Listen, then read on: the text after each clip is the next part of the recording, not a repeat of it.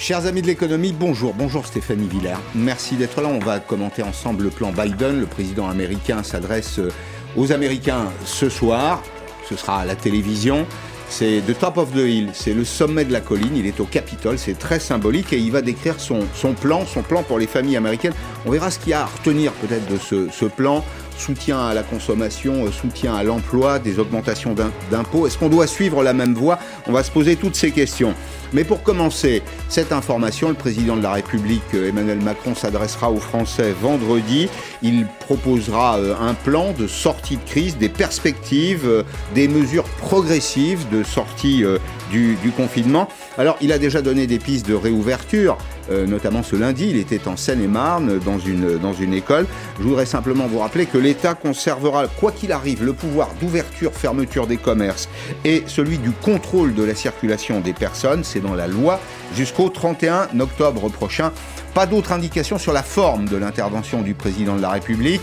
À l'Élysée, euh, on ne confirme pas qu'il pourrait s'agir d'une intervention un peu posée à 20 heures par exemple, telles que nous les avons connues, mais peut-être d'une autre forme d'adresse euh, au pays sur euh, les mesures de sortie de crise. Et puis, avant d'en arriver aux États-Unis, cette note, cette note, et vous allez voir que c'est lié à l'actualité, y compris économique, de la fondation Terra Nova, une note qui jette le trouble. Dans l'arsenal de lutte contre le Covid, Terra Nova identifie trois stratégies différentes l'éradication, l'endiguement ou l'atténuation. La France, dit Terra Nova, a choisi un objectif flou, ni éradication ni endiguement, mais atténuation avec euh, le danger finalement de ne jamais vaincre la maladie, de ne jamais sortir véritablement de la pandémie. Nous sommes euh, avec Mélanie Hurt, qui est la responsable du pôle santé de Terra Nova. Bonjour madame. Vous dites que cet été, et c'est ce que j'ai retenu, vous dites que cet été, la France risque d'être le pestiféré d'Europe. Expliquez-moi. Bah, écoutez, nous ce, qui nous, a guidés dans, ce travail, c'est effectivement euh, l'importance hein, de, de, consolider une, logique de coopération en Europe avec nos voisins qui, euh, pour certains d'entre eux, euh, parviennent mieux que nous aujourd'hui à, contrôler l'épidémie. notre crainte, c'est clairement de devenir les mauvais élèves euh, de, l'Europe sur, le Covid. On voit bien qu'on a une incidence qui est mieux contrôlée, euh, euh, par exemple au Royaume-Uni. Alors vous me direz que c'est parce que la, campagne vaccinale est allée plus vite, mais, mais aussi en Allemagne. Hein. on dit beaucoup qu'on fait pas mieux que l'Allemagne. L'Allemagne était quand même à 50, 60 d'incidence pour 100 000 habitants sur 7 jours en février. Aujourd'hui, euh, elle se, elle, se, mobilise énormément euh, de voir son incidence passer en, en, gros à 160 euh, en moyenne nationale. Mmh. donc on est quand même très en deçà hein, euh, de, de, ce que nous, on, on, connaît euh, encore aujourd'hui, mais à de ce qu'on a connu il quelques semaines. Restez avec moi parce que je veux échanger une seconde avec Stéphanie Villers. Pourquoi est-ce que ce, ce rendez-vous de l'été, il est important? Parce que la France est une grande puissance touristique. Et donc, il y a d'un côté l'Allemagne, l'Angleterre. On va peu en vacances en Allemagne en été. On va plus en revanche au Portugal, en Espagne et en Italie. Donc, il y a une espèce de course de vitesse qui se joue là pour être euh, capable au mois de juin d'accueillir des touristes, parce que la part du tourisme, c'est presque 10% du PIB, et c'est presque un million d'emplois en France. Oui, alors ce qu'il faut savoir aussi, c'est que euh, les touristes, c'est euh, en France, c'est essentiellement encore des touristes français. Donc il va falloir surtout miser sur la capacité euh, des ménages français à rester sur le territoire et à dépenser au maximum. Déjà, c'est la première, euh, c'est la première hypothèse qu'il faut vraiment nourrir et stimuler. et on sait qu'il y a de l'épargne mise de côté, l'épargne forcée. Donc c'est le moment, l'été, lorsque tout sera rouvert, de, bah, de dépenser le maximum. Ce, Ensuite, qu'on aura épargné Absolument. en tout cas. Absolument. On sait que euh, si 20% de l'épargne euh, forcée est, réinjectée dans l'économie et consommée, eh bien c'est 1,5 point de croissance supplémentaire. Donc c'est pas négligeable. Il faut vraiment. C'est un enjeu, hein, y compris un enjeu en termes d'emploi. C'est-à-dire tout est tout est misé. On sait qu'il euh, il y a une des liquidités qui sont en train de dormir sur les comptes bancaires. Et il faut que ça, ça soit mmh. réinjecté dans l'économie. Donc déjà, il faut que les Français restent sur les territoires. Je parle d'un point de vue économique, hein, macroéconomique.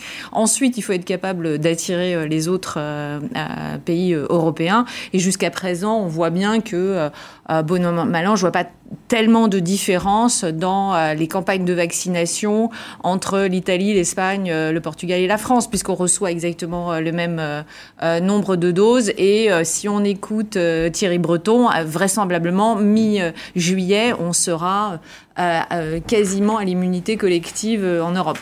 Alors, je, reviens vers vous, Mélanie Heard, responsable du, du, pôle santé à Terra Nova. Vous dites en fait que la France a négligé les recommandations du Conseil scientifique qui appelait à un confinement strict euh, à partir du mois de février. Et donc, si je résume les choses de façon un peu simple, euh, la situation traîne, traîne, et on ne sort pas de la crise. C'est ce qu'il faut comprendre? Absolument. Euh, ce, qui, est très frappant, hein, c'est qu'on voit qu'au moment du, de la deuxième vague, du, du deuxième confinement de l'automne, on avait des objectifs très clairs. Le président de la République avait mis sur la table un objectif à 5000 cas par jour. Euh, et il avait euh, insisté sur la nécessité de, se doter en sortie de confinement, une fois ce seuil atteint, euh, de meilleurs outils pour le dépistage, le traçage et l'isolement, de façon à maintenir le cap en dessous de, ces fameux 5000 cas par jour. Et puis, décembre, Noël, et, on, a, perdu de vue cet objectif, cette, rigueur de, de, contrôle du nombre de cas quotidiens. C'était ça vraiment l'objectif du deuxième confinement et on l'a perdu de vue. Le Conseil scientifique, voyant la menace du variant britannique arriver, a, insisté au mois de janvier pour tenir bon sur cette logique-là. Mais malheureusement, effectivement, euh, c'est plutôt une, autre logique qui s'est imposée petit à petit, où on voit qu'on est avec un pilotage axé sur la crainte de la saturation hospitalière, mmh. euh, mais beaucoup moins sur le contrôle effectif du nombre de cas quotidiens. Donc on reste sur ce plateau haut, euh, mais très très haut quand même, et depuis très très longtemps. Bon, merci beaucoup. Merci. On va lire avec attention votre votre rapport que vous avez présenté euh, aujourd'hui. Merci beaucoup. Euh, on, en, on, en, vient aux États-Unis euh, avec vous, Stéphanie Viller. Alors Biden, 100 jours, et j'allais dire sans faute, sans jeu de mots. L'Amérique file tout droit vers la, la, reprise. Les 100 premiers jours du président Biden ont été 100 jours avec beaucoup d'enthousiasme, à tel point qu'on parle du nouveau Roosevelt. Alors je sais qu'on aime, on aime les, images, c'est notamment la une du, Nouvel Observateur, on aime aller puiser dans les livres d'histoire, mais ce qu'on va retenir malgré tout, c'est qu'il y a une relance de la machine, soutien aux ménages, soutien aux petites entreprises, politique très ciblée d'ailleurs hein, sur les, TPE, les, PME, le renforcement du Buy American Act, qui est cette loi par laquelle l'État fédéral et les États sont contraints d'acheter une partie de la production euh, américaine, et puis euh, surtout un soutien massif à l'emploi. Et je pense que c'est ce qu'il faut retenir, le vrai pari de Joe Biden, celui qu'on décrit assez peu, c'est en réalité un pari sur l'emploi. C'est ce que Jean Pisani-Ferry appelle les politiques de haute pression, c'est-à-dire qu'on met beaucoup d'argent sur ce terrain-là en pariant que, avec le retour de l'emploi, c'est le retour de la croissance qui vient juste après. Oui, c'est ça. C'est euh, d'ailleurs le modèle économique euh, américain est basé euh, sur la croissance qui est nourrie par l'emploi. En fait, hein. on, se rappelle qu'avant la crise, hein, le, taux de chômage était à 3% hein, de la population active. Euh, il a explosé euh, en avril euh, dernier au, pic de la crise tout au début, parce qu'il y a eu 27 millions d'Américains qui se sont retrouvés du jour au lendemain licenciés. Et on voit en fait qu'il y a quand même une rapidité pour le retour à l'emploi par deux facteurs. Déjà, une campagne de, vaccination qui est extrêmement efficace. Hein. pour 100 jours, il y a eu 200 millions de personnes vaccinées, donc le double de ce qui était prévu au départ. 30% de la population qui est vaccinée, qui a la vaccination complète aux États-Unis. États-Unis. Oui, donc en fait, ils peuvent retourner. On voit que. Et, et, avec ça est accompagnée euh, l'activité euh, économique, c'est-à-dire qu'elle reprend, et même elle reprend à, très vive allure, que ce soit, ça a commencé par l'industrie, hein, et euh, qui a atteint des, niveaux records, hein, jamais atteints avant en, période d'activité normale. Donc c'est effectivement, c'est réjouissant pour, pour l'économie américaine. Et, euh, et, puis, il y a cette, euh, cette, euh, ces, ces, plans qui s'enchaînent et qui n'arrêtent pas parce que ça ne finit pas. Biden, aujourd'hui, en présente deux nouveaux. Un sur les infrastructures pour financer les, moderniser les infrastructures et l'autre sur les inégalités. Alors ça, par contre, c'est le retour de Roosevelt. Ça, ça ramène aux images, vous savez, la construction des, des autoroutes, du réseau d'autoroutes, un peu du réseau ferroviaire, mais bon, l'infrastructure, c'est une façon de stimuler l'économie avec un point qui est absolument central, c'est que ces travaux seront réservés aux entreprises américaines. Ah. Oui, c'est ça. C'est euh, bah, toujours avec le, même axe. Hein. On, favorise euh, l'emploi et par cette politique de grands travaux, euh, je rappelle quand même que les États-Unis ont vraiment un, besoin de rénover leurs infrastructures. Ils sont pas du tout au même niveau en, termes de routes, d'autoroutes, de ponts que que nous en France. Donc ils ont ils ont ce besoin-là. Euh, pour autant, nous en face, on a d'autres besoins. On est très en retard sur le numérique par rapport à eux, par exemple.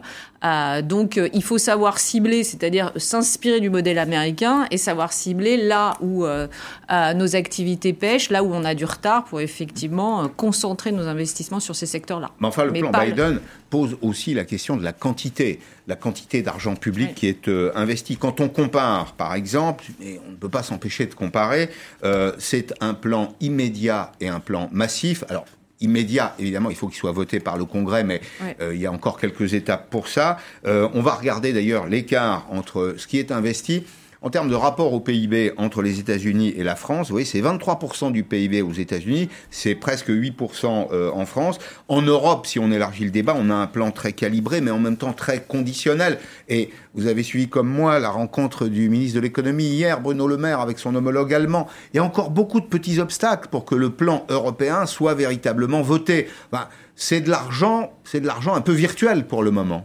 Pour le moment, effectivement, on, voit en fait le décalage et la lenteur euh, bah, administrative hein, euh, de l'Europe qui nous empêche en fait de connaître et d'envisager un rebond à l'américaine. On savait très bien qu'il y avait, euh, il y avait mm. deux paramètres absolument euh, à stimuler, c'était euh, bah, le programme de, de, de, vaccination. Vous savez, plus c'était, plus il était actif et plus euh, on retournait à une, à une, vie normale. Et ensuite stimuler l'économie par des, des, plans de relance, hein, parce que les euh, jusqu'à présent, c'était l'économie a lancé de l'économie américaine s'est concentrée sur des plans de soutien. Hein, c'est comme vous disiez, soutien aux ménages, c'est-à-dire ils finançaient le chômage parce que c'est pas le même niveau de, d'indemnisation aux États-Unis qu'en France, par exemple. Hein. Donc je sais pas si les plans sont vraiment comparables euh, parce que euh, il fallait que, les, États-Unis sont différents. Voilà, la protection sociale n'a rien à voir avec notre niveau de protection sociale en France. Mmh. Donc il fallait bien sûr qu'ils rajoutent dans l'urgence beaucoup plus pour permettre aux, aux chômeurs de bah, de, de, maintenir leur, leur, niveau de vie, ce qui n'est pas du tout le cas euh, normalement euh, en dehors de, cette période de crise inédite. Et ça fait deux politiques, deux traitements différents on aura des résultats nécessairement différents. Or, mm. nous sommes engagés dans une course de vitesse. Bah, là, pour l'instant, on l'a totalement perdu. Hein. Faut quand même... on sait très bien que les États-Unis vont faire minimum 6% de, mm. de, de, croissance en 2021, quand nous, euh, bon, normalement, on va faire 4% de croissance. Cela dit, l'année dernière, c'était, euh, on était en récession. Je vous rappelle comme massive, puisqu'on était, on avait décroché de notre PIB a décroché de, moins 8% quand les États-Unis ont fait moins 3. Vous voyez, donc l'écart n'a rien à voir. Et on va, les États-Unis vraisemblablement vont euh, atteindre des niveaux d'avant-crise là euh, d'ici la fin du, du, de ce semestre ou le semestre prochain, alors que nous, on va mettre entre 2 et 3 ans pour retrouver des niveaux d'avant-crise. Voilà, déjà, c'est inscrit. Hein. Euh, on, on, aura toujours, et c'est un risque que, que nous, nous enfin, l'OCDE nous en parle, c'est un risque de mmh. décrochage de la zone euro par rapport aux États-Unis. Il y a véritablement un, un déséquilibre euh, et une menace pour. Euh, pour Alors, c'est une, euh, c'est une menace. La question du temps est une question décisive.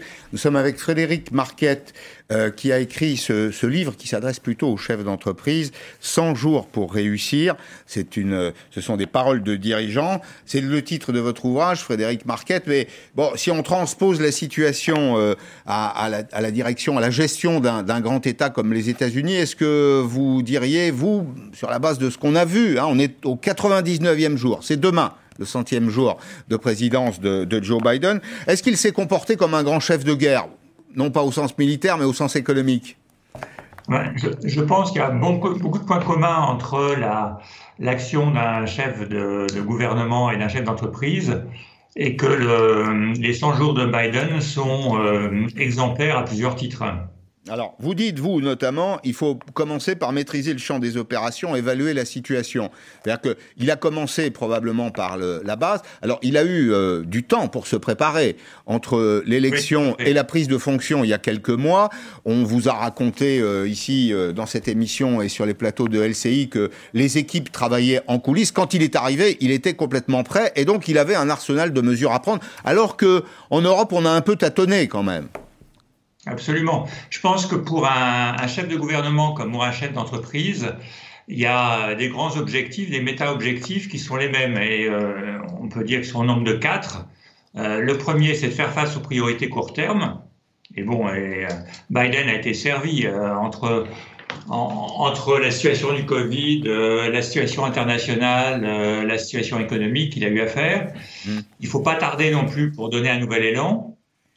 Euh, c'est important également de, de, bâtir la confiance parce que pour un pays comme pour une entreprise, le succès dépose, repose aussi sur les, les micro-actions, décisions de, de tout l'ensemble des personnes, sur leur adhésion également. Mmh.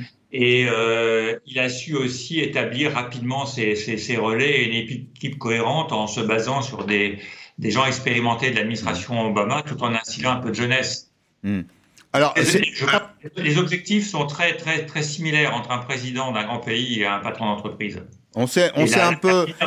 C'est aussi très intéressant de la part de Biden. On s'est trompé peut-être sur la personnalité euh, du, du, personnage. On le présentait comme Sleepy Joe. En réalité, c'est quelqu'un.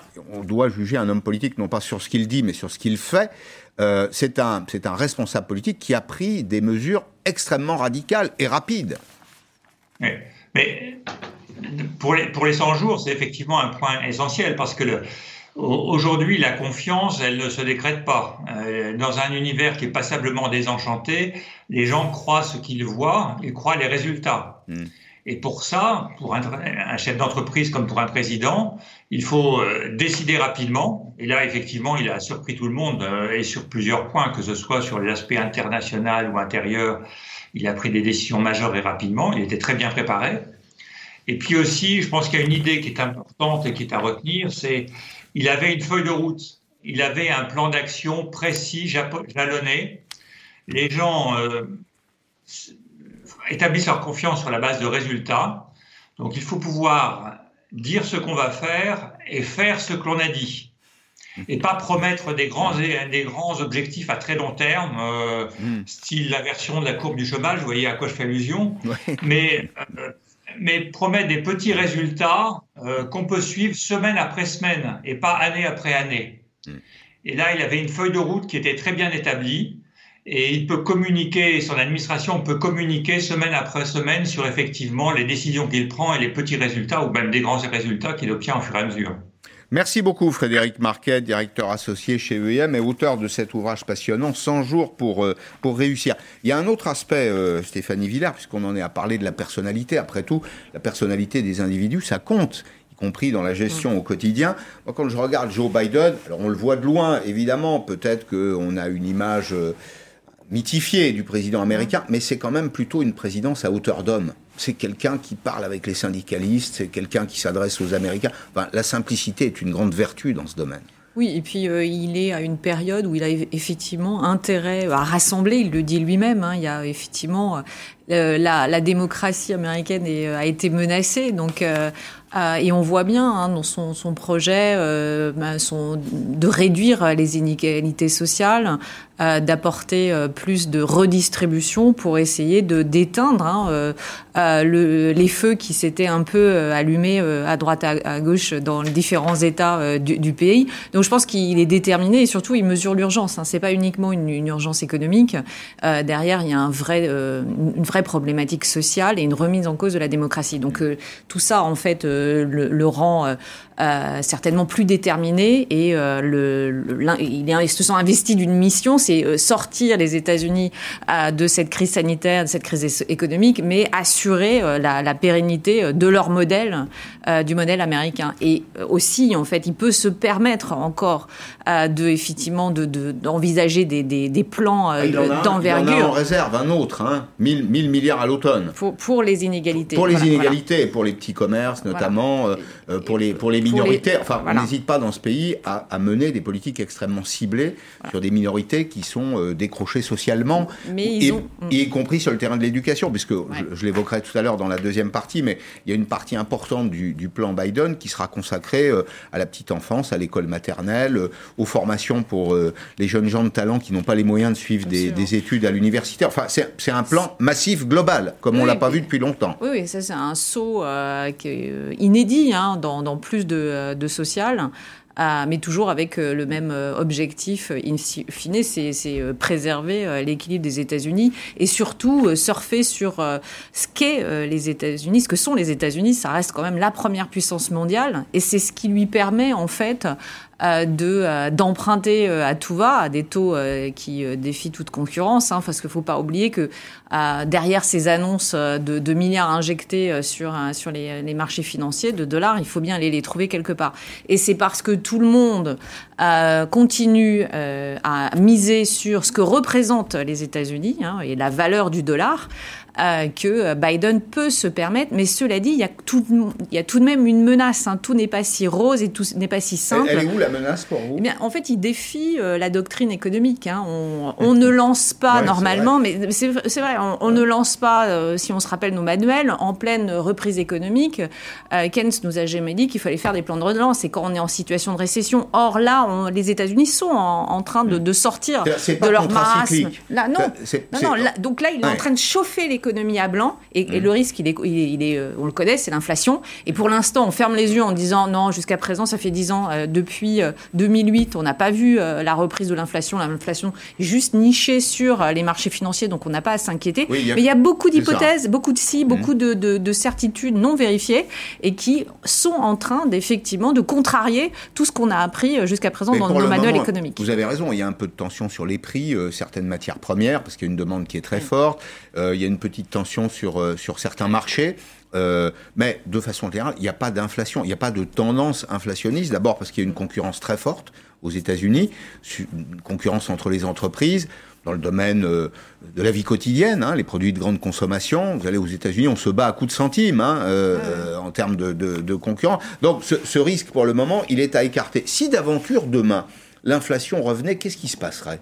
Et l'inflation, pour moi, ne reviendrait pas par le canal de, euh, de, la sphère privée. Ce serait juste une remise en cause du modèle américain. C'est-à-dire que si les investisseurs se disent du jour au lendemain, c'est le plan de trop, et là, euh, on fait marcher la planche à billets, la, la Fédérale Réserve, la Banque Centrale Américaine est en train d'injecter euh, sans créer derrière de la croissance et, de, et de, et de l'emploi. Parce que c'est bel et bien ça, en fait. l'argent artificiel. Voilà. Si derrière, en fait, ce, euh, les plans Biden ne euh, transforment pas l'essai, et si bel et bien, il n'y a pas cette croissance qui était attendue, et s'il n'y a pas ces, ces emplois-là, alors les investisseurs vont partir vont en fait, il y aura ce qu'on appelle une fuite devant la monnaie, vont arrêter de prêter aux États-Unis. Et là, c'est ce qu'on c'est ce que connaissent les pays émergents. Donc les États-Unis en sont loin, mais, mais c'est quand même une crainte, c'est-à-dire qu'un jour, eh bien, on aille vers le, les États-Unis aillent vers le plan de trop et ce qui ce qui n'arrive et ce qui ne se transforme pas en point de croissance et dans ces cas-là c'est c'est une panique sur sur l'économie une panique sur des investisseurs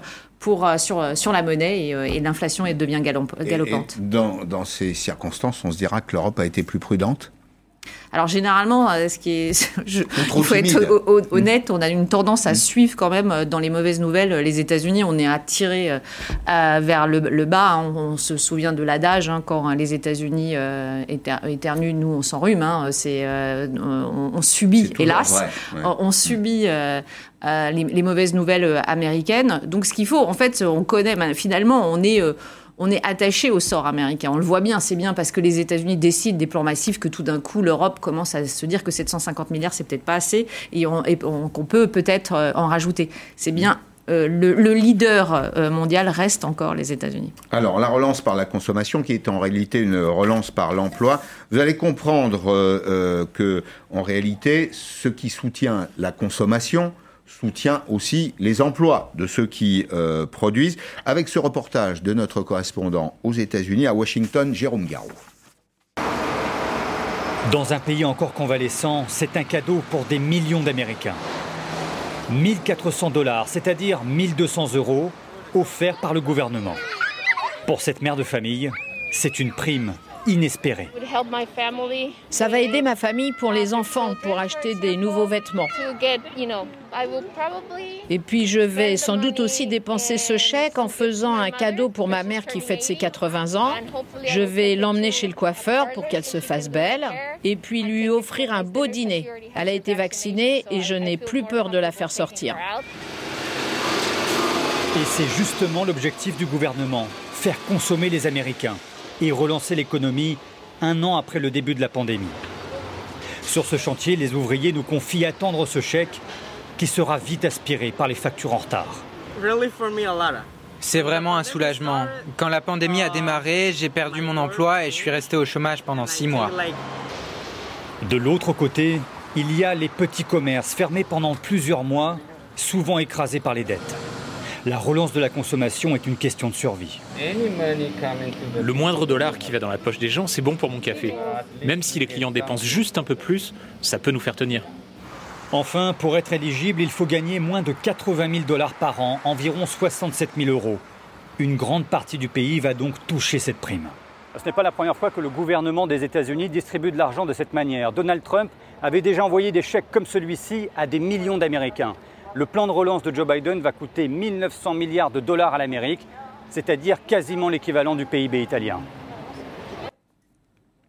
Voilà, c'était Jérôme Garou à, Washington. Euh, Stéphanie Villard, c'est un peu le grand retour de l'État, malgré tout. Hein a connu. Alors, il y a des séquences économiques, il y a, il y a des cycles hein, économiques. Euh, le cycle des années 80 à 2000, c'était plutôt un cycle libéral. Et puis, euh, on a été entre deux pendant euh, un certain temps, pendant une bonne quinzaine d'années. Là, avec cette crise, on revient à l'État. Et Biden, finalement, manie assez bien deux leviers économiques entre les mains de ceux qui nous dirigent. L'incitation, d'un côté, c'est ce qu'on vient de voir. De l'autre côté, la contrainte c'est ce dont je parlerai tout à l'heure dans la deuxième partie de l'émission, c'est la fiscalité. Qui l'aurait pensé? C'est aux États-Unis qu'on augmente les impôts.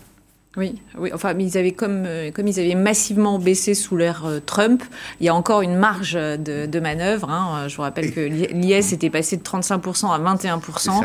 Donc lorsqu'il nous annonce que euh, ce, taux peut passer à 28% pour financer les, les, plans de relance, euh, ça s'admet. C'est-à-dire que nous, en fait, en face, euh, en zone euro, reste que la question de notre marge de manœuvre dans notre pression fiscale. Est-ce que réellement on peut euh, financer En France, en tout cas, on n'a plus de marge de manœuvre ou très peu de marge de manœuvre. Si je fais cette réflexion, c'est parce que j'entends régulièrement dire, bah, vous voyez, Biden lui augmente les impôts, les impôts sur les sociétés, l'impôt pour les 4% des personnes les plus riches aux États-Unis, l'impôt sur le revenu, si ce n'est que effectivement, on part d'une base qui est extrêmement, qui est très inférieure à la nôtre, qui est donc non comparable. Hein, non comparable. Euh, effectivement, et c'est euh, ciblé sur euh, les, les, les plus aisés, hein, c'est-à-dire augmenter la fiscalité pour les revenus supérieurs à 400 000 dollars par, par, an, ce qui est quand même, ce qui est quand même une, une somme.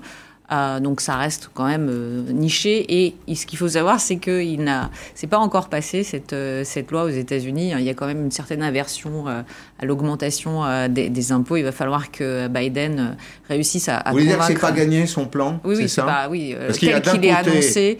Les républicains, les républicains qui sont hostiles. Bien sûr. De l'autre côté, il y a des démocrates qui sont plus à gauche que Joe Biden, qui voudraient aller beaucoup plus loin. Il y a une espèce de, de chemin étroit là pour le président américain. Et on voit quand même que euh, jusqu'à présent les républicains se, se, montrent quand même assez réfractaires à, ce, à ces plans massifs, parce que de toute manière, euh, politiquement, euh, ça les, ça les, ça les dessert. Hein. Effectivement, si ça relance encore l'économie pendant quatre ans, euh, ils, vont, ils vont perdre la, d'avance. Hein, parce que je vous rappelle qu'aux États-Unis, tout se joue sur, sur la situation, la croissance économique.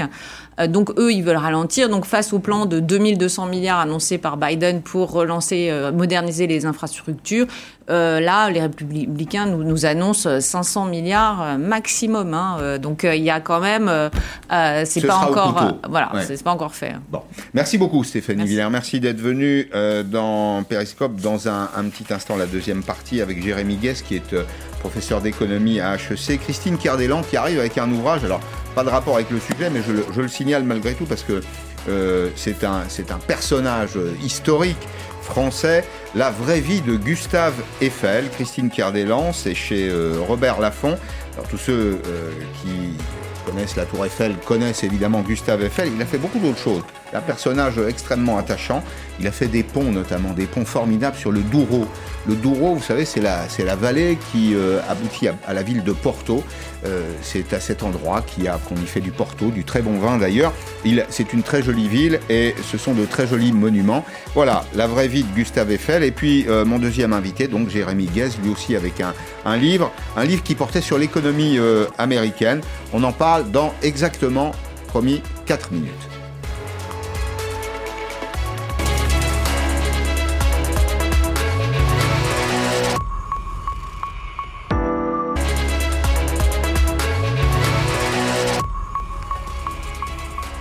La deuxième partie de Périscope, la famille s'élargit avec euh, Christine Kerdelan, qui est directrice de la rédaction de l'usine Nouvelle. Bonjour, merci d'être là. Je présentais tout à l'heure votre ouvrage, on le reverra à la fin de l'émission.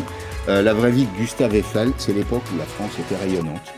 C'est la France du 19e siècle, c'est une France qui euh, est du début, enfin, du début du 20e siècle, du début du 20e, mais c'est un, c'est un long fil historique qui commence avec Napoléon III et puis qui va un tout petit peu plus loin et, donc vous avez là un personnage qui est un personnage exceptionnel. Vous savez qu'il avait fait 126 ponts en Chine Eh ben non. Ben non, vous me, l'apprenez. Et Jérémy Guez, qui est professeur d'économie à HEC, bonjour, merci d'être là. Euh, c'est une, spéciale États-Unis. Pourquoi? Parce qu'il y a ce, euh, cette adresse ce soir, d'ailleurs c'est le mot utilisé en anglais, hein, euh, Address to the Country, c'est cette adresse au pays. le président américain va parler aux familles américaines 100 jours. Il s'adresse d'un lieu extrêmement symbolique, le, c'est la Chambre des représentants, c'est bien ça, le, Capitole. Ce sera une tonalité sans doute un peu différente de ce qu'on a connu avec euh, Donald Trump. C'est une présidence, comme je le disais tout à l'heure, à hauteur d'homme. Témoignage avec euh, cet échange, cet échange à distance avec un syndicaliste américain. I'm a union president. And I made no bones about that. The way to grow the economy is from the bottom up and the middle out, not from the top down. When a union employee makes more money, everybody does better. I agree. It's a big change, and uh, we welcome it. We're here to support you, and uh, Vous voyez, euh, Christine Kirdelon, vous voyez un échange comme ça euh, entre Philippe Martinez et Emmanuel Macron Ce sera des ça, compliqués. Oui, c'est vrai. C'est ça, c'est comparable. C'est comparable, mais de, même qu'en Allemagne, il y a aussi des échanges entre les syndicalistes et les, patrons, et, la cogestion, finalement, a permis euh, beaucoup de choses en Allemagne. Par exemple, si les multinationales allemandes ont beaucoup moins délocalisé que les françaises, c'est aussi parce qu'ils ont au conseil de surveillance des, des salariés qui sont là pour aussi faire attention à ces choses. C'est le modèle du capitalisme rénan. Exactement. On nous dit en France que c'est un capitalisme de collaboration, et on le dit d'ailleurs avec euh, euh, un sens un peu péjoratif. Alors qu'en fait, ça fonctionne très bien. Ça fonctionne très bien. Jérémy Guess, qu'est-ce qu'il faut attendre de, ce, de cette intervention du, président américain euh, cette nuit, pour nous, en, France, hein, mais ce soir au, au Capitole, une adresse aux familles américaines? Je pense déjà la déclaration d'une victoire, à mon avis, ne va pas bouder son succès politique des 100 premiers jours, qui joue un rôle fondamental, on le sait, dans la symbolique et dans l'imaginaire euh, euh, euh, collectif américain. Je pense qu'il va faire un certain nombre d'annonces, non seulement par rapport au plan d'infrastructure, mais au plan famille aussi, qu'il a annoncé dans la nuit ou ce matin. et je pense aussi qu'il va y avoir aussi toute une dimension de comment est-ce qu'on arrive à réconcilier ce pays. Mm. C'est assez frappant, ce président a décidé euh, que finalement, face à un pays divisé, le plus petit dénominateur commun serait l'économie, et que la seule manière de réconcilier un pays après les événements du 6 janvier et de tout ce qui a été tourné autour, bah, c'était de garantir la prospérité à tout le pays. À mon avis, ça sera le thème central de, sa déclaration aux familles. Un plan pour l'éducation, notamment pour les familles euh, américaines, avec beaucoup d'argent public sur la table. On va voir ce que ça, représente. C'est 200 milliards euh, pour la petite enfance, c'est ce qui correspond à notre école maternelle. 109 milliards pour euh, les étudiants qui sont des étudiants défavorisés. Alors ce sont des jeunes gens qui ont du talent, mais qui ont, pour lesquels il y a une barrière d'accès hein, aux universités notamment. Et puis 9 milliards pour les, pour les enseignants. Mais là, dans ce domaine, Christine Kerléan, il y a quand même une espèce de symétrie avec ce qu'on vit en France.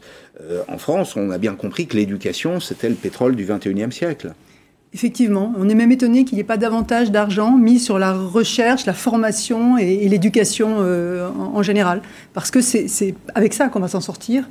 Et je trouve que dans le plan de relance, euh, finalement, on pense euh, transition écologique, on pense transition numérique, et on pense pas beaucoup à tout ce qui est éducation, recherche, euh, formation. Oui, les entreprises, elles, s'en chargent en général. Vous les observez hein, à l'usine nouvelle. Les entreprises ont bien compris en Europe que c'était une, matière première. La, connaissance, les savoirs sont une matière première indispensable. Tout à fait. Il n'y aura pas de transformation numérique. On ne va pas entrer dans la société du numérique si les, les, les salariés ne sont pas formés. Mm.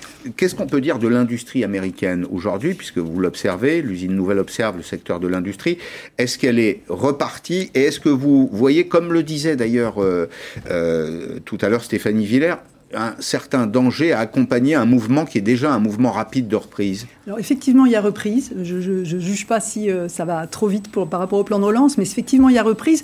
Cela dit, Trump avait annoncé beaucoup de choses qui n'ont pas été faites quand même. Hein. Les, relocalisations, par exemple, aux États-Unis, ça fait dix ans depuis Obama, Trump, et là, avec Biden, sur, le, sur les semi-conducteurs, on parle de relocalisation. Et en fait, ça n'a créé que 400 000 emplois aux États-Unis en 10 ans. Hein, pour comparaison, le mois dernier, 920 000 emplois ont été créés aux États-Unis, mmh. je, ne me trompe pas. Donc 400 000 sur 10 ans, finalement, on n'est pas sûr que ça a vraiment marché. Mmh. Et nous, euh, en Europe, est-ce qu'on suit ce mouvement? Est-ce que euh, ce mouvement de retour de l'activité, le raccourcissement des chaînes de valeur est en cours ou pas? C'est un peu la même chose. Il y a beaucoup de volontarisme.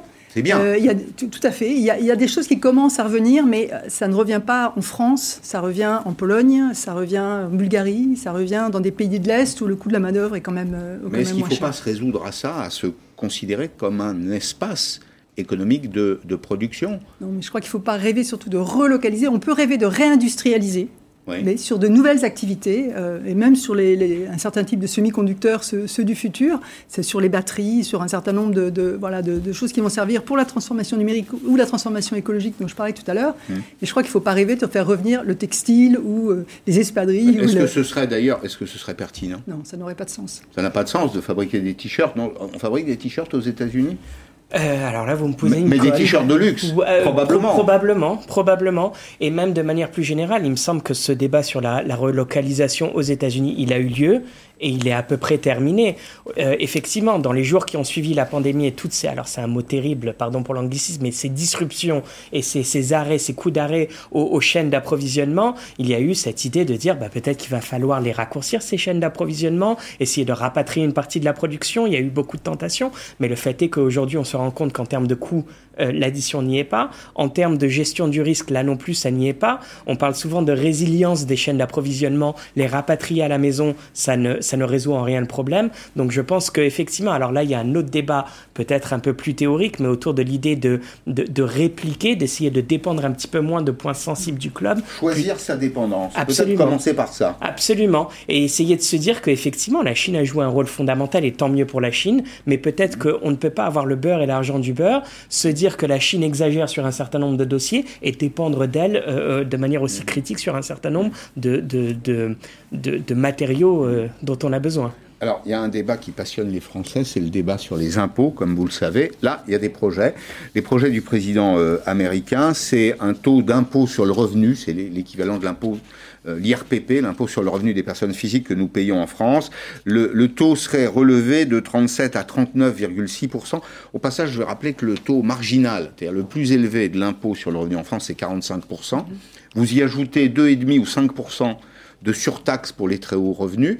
Vous y ajoutez la CSG et la CRDS, vous êtes à 65% pratiquement. Donc c'est 37 à 39% pour les 1% d'Américains les plus riches aux États-Unis. Est-ce que ce débat aux États-Unis, vous êtes vous-même euh, américain, est-ce qu'il a la même connotation que euh, celui que nous avons en France? Alors à certains égards, oui. À certains égards, oui, parce que finalement, il y a encore ce rêve du, du, self-made man à l'américaine. Et, qui, est, qui, est, plus qu'un rêve, non? Ah oui, non Il y, a quelques débats. Le dernier, politiquement, qui a essayé de le mettre en avant, c'était Mitt Romney en 2012. Enfin, il y en a eu plein d'autres derrière. Mais Mitt Romney s'est pris les pieds dans le tapis.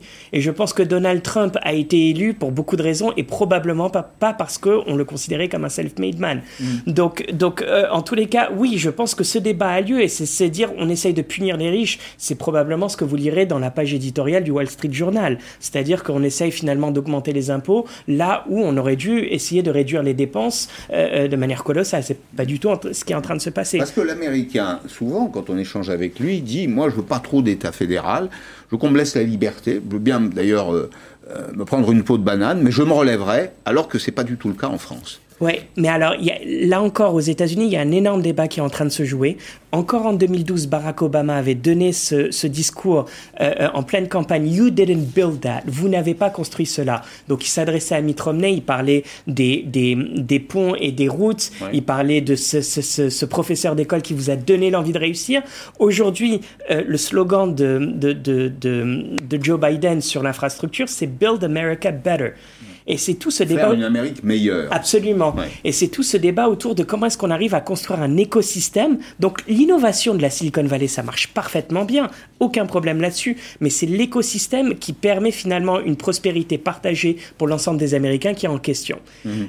Un dernier point, Bien sûr. le spectre d'une reprise en cas. Vous savez, cette idée de dire... Alors, Il y en a pour qui ça va très bien. Exactement. Le cas, donc, c'est la barre verticale avec les deux flèches, une vers le haut, une vers le bas. Il y, en a, il y aura des gagnants et des perdants. Exactement. Et, et je pense que c'est ce qui hante cette administration Biden. Investir autant dans l'écosystème américain, quitte à augmenter les impôts des plus riches, je pense que ça a beaucoup de sens parce qu'encore une fois, c'est miser sur l'économie comme euh, plus petit dénominateur commun. Donc économiquement, ça a du sens, mais politiquement, pour réconcilier ce pays, ça, a du ça sens. Peut être, ça peut être euh, dur pour le président, ça. Vous voulez dire qu'il prend un risque il, ah, Très certainement. Et il peut se faire avoir, effectivement, si, si les républicains venaient à l'attaquer là-dessus, surtout à la perspective de 2022. Alors, on a vu les impôts. Je, dans, oui, pardon. Je voulais quelque oui, chose parallèle sur la fiscalité entre la France et les États-Unis. Certes, on va passer de 37 à 39, alors qu'en France, c'est 65, mais c'est pour les, les, revenus supérieurs à 400 000 dollars. En France, quand François Hollande avait augmenté les impôts pour les riches, entre guillemets, c'était pour les classes moyennes. C'était à 70 000 euros, on, était, on voyait une augmentation d'impôts, surtout si on avait une famille. Donc, on peut absolument pas comparer. J'espère que hmm. ce débat va pas être importé en France parce que ça n'a pas de sens. déjà, non? Oui, mais c'est pas forcément le débat. Enfin, oui, vous avez raison. Quelque part, euh, on s'inspire quand même des États-Unis quand on en parle. Oui. Alors, il y a les impôts sur le revenu des personnes physiques, l'impôt sur le capital, euh, les revenus du capital, pardon. Ça concerne aussi les particuliers. Euh, vous avez un patrimoine, vous avez des valeurs mobilières, des actions. Il y a beaucoup d'Américains qui investissent hein, sur le marché actions. Alors, c'est un paradoxe parce que c'est un pays dans lequel il y a peu d'épargne.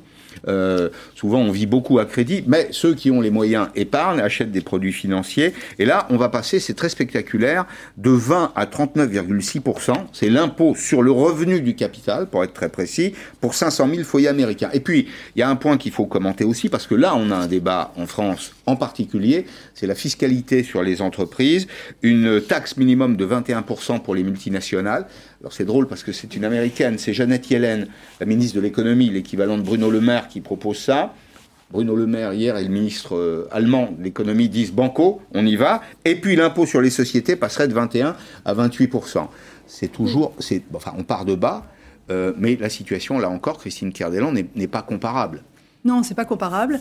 Et euh, si on est tout à fait d'accord, c'est aussi parce que Biden se décide enfin à rejoindre tous les pays de l'OCDE pour taxer les GAFA. Les GAFAM, hein, qui, qui euh, on le voit en France, euh, on a chiffre d'affaires, mais ne paye pas d'impôts ou quasiment pas. Donc Biden, on, le soutient aussi sur son côté, sur sa fiscalité, parce que grâce à lui, les GAFAM vont peut-être enfin payer leurs impôts et on ne sera plus les seuls, les petits Français, à avoir notre taxe GAFA. Hmm qui L'impôt sur les sociétés, oui. ça, va, ça, ça, gênera la puissance, enfin, ça, ça, risque de handicaper la puissance économique américaine Je, je, n'en suis pas entièrement certain parce que là, on est encore une fois à des niveaux historiquement bas et même passer de 21 à 28, ça reste quand même. Il n'y a pas d'impôt de production aux États-Unis. Non. Il n'y a pas ce qui existe chez nous, c'est 72 milliards d'euros par an. Hein. Ouais. Oui. oui, oui. Et en plus de ça, c'est dans une perspective internationale. Vous avez rapporté la proposition de Janet Yellen qui a reçu l'assentiment des Allemands et des Français hier. Et ce qui est remarquable avec ça, c'est qu'on a le retour d'une Amérique qui essaye de coordonner son action économique. C'était quelque chose qui n'avait pas forcément euh, euh, euh, été mis sur le, tapis par le passé, mais, c'est une proposition, je pense, qui est extrêmement importante pour les pays de l'OCDE pour essayer de, de, comment dirais-je, de, de, répondre à ces défis de taxation de ces très grands groupes qui vont devoir participer, je pense, à l'effort de, la réinvention de, cet écosystème. Quelles peuvent être les relations entre Biden, d'ailleurs, et les dirigeants de ces entreprises? Ce pas des gens qui aiment payer des impôts. Non. Jeff Bezos, Zuckerberg et quelques autres. Alors, c'est assez remarquable parce que les consensus dans la classe politique euh, euh, américaines sont assez rares, assez rares pour être soulignées. Sur euh, les gens de l'Internet, là, il y en a un consensus entre droite et gauche américaine. Il y en a un, c'est-à-dire cette idée de dire il va falloir les mater. Bon, alors quand vous écoutez les républicains et les démocrates, ils vous donneront différentes motivations pour le mmh. faire, mais en tous les cas, il y a ce consensus.